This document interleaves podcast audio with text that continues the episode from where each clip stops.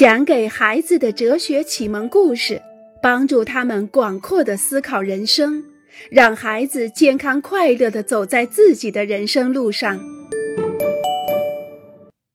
他是人。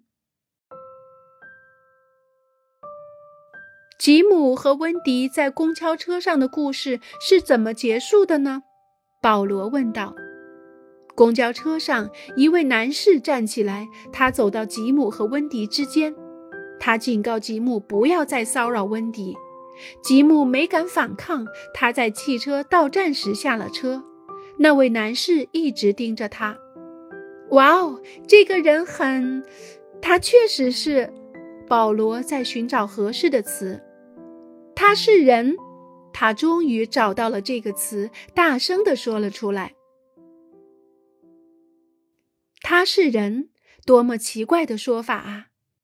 我们不觉得这位男士是单峰骆驼，或是一种半蜥蜴半人类的生物。假如我们说吉姆不是人，说他是非人类，这并不意味着吉姆是条狗或是条蛇。其实，当保罗说他是人的时候，他想说的是这位先生的行为很有人性，他的行为是人类应当具有的行为。尊重每个人的权利，明白自己的义务是尊重他人，所有的其他人。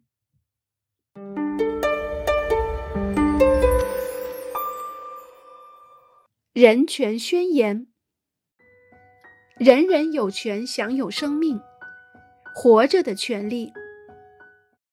这是什么意思？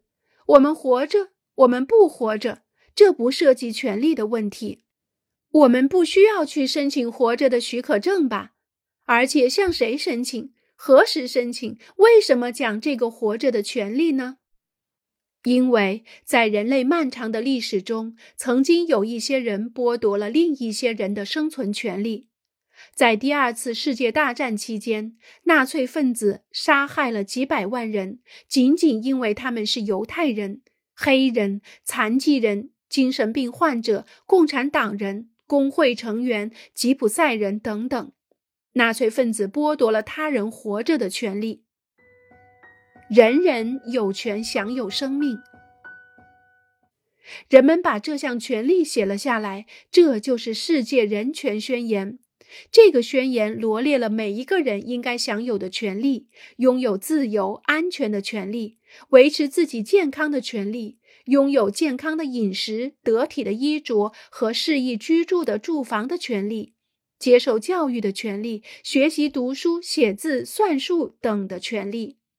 制定这样一个世界人权宣言，就是为了让所有的人类都能了解并认同这些权利，就是为了告诉世人，我们应该生活在怎样的世界里，和我们希望生活在怎样的世界里。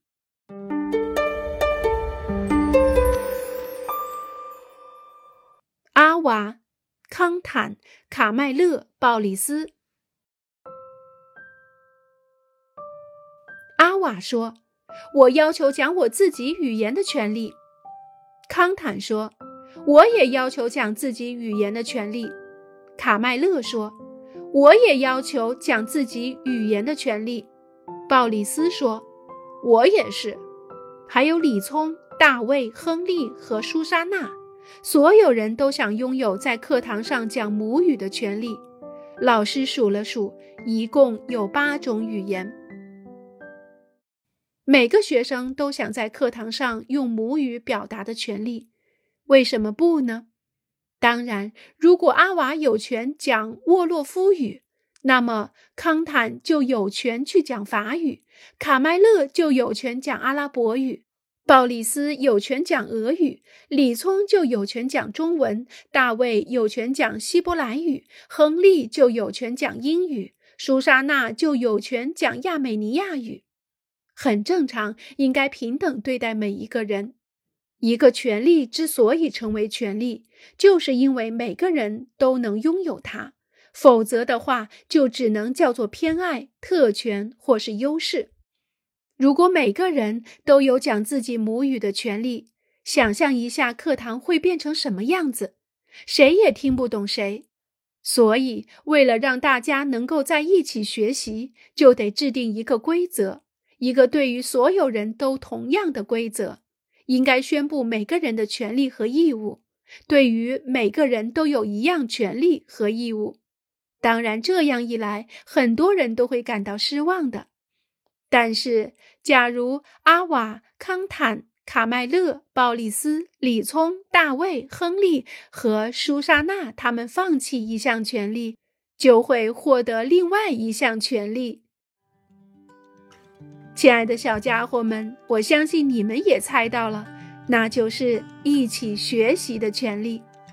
好了，今天关于权利与义务的故事我们就讲到这儿了，下一章我们再会。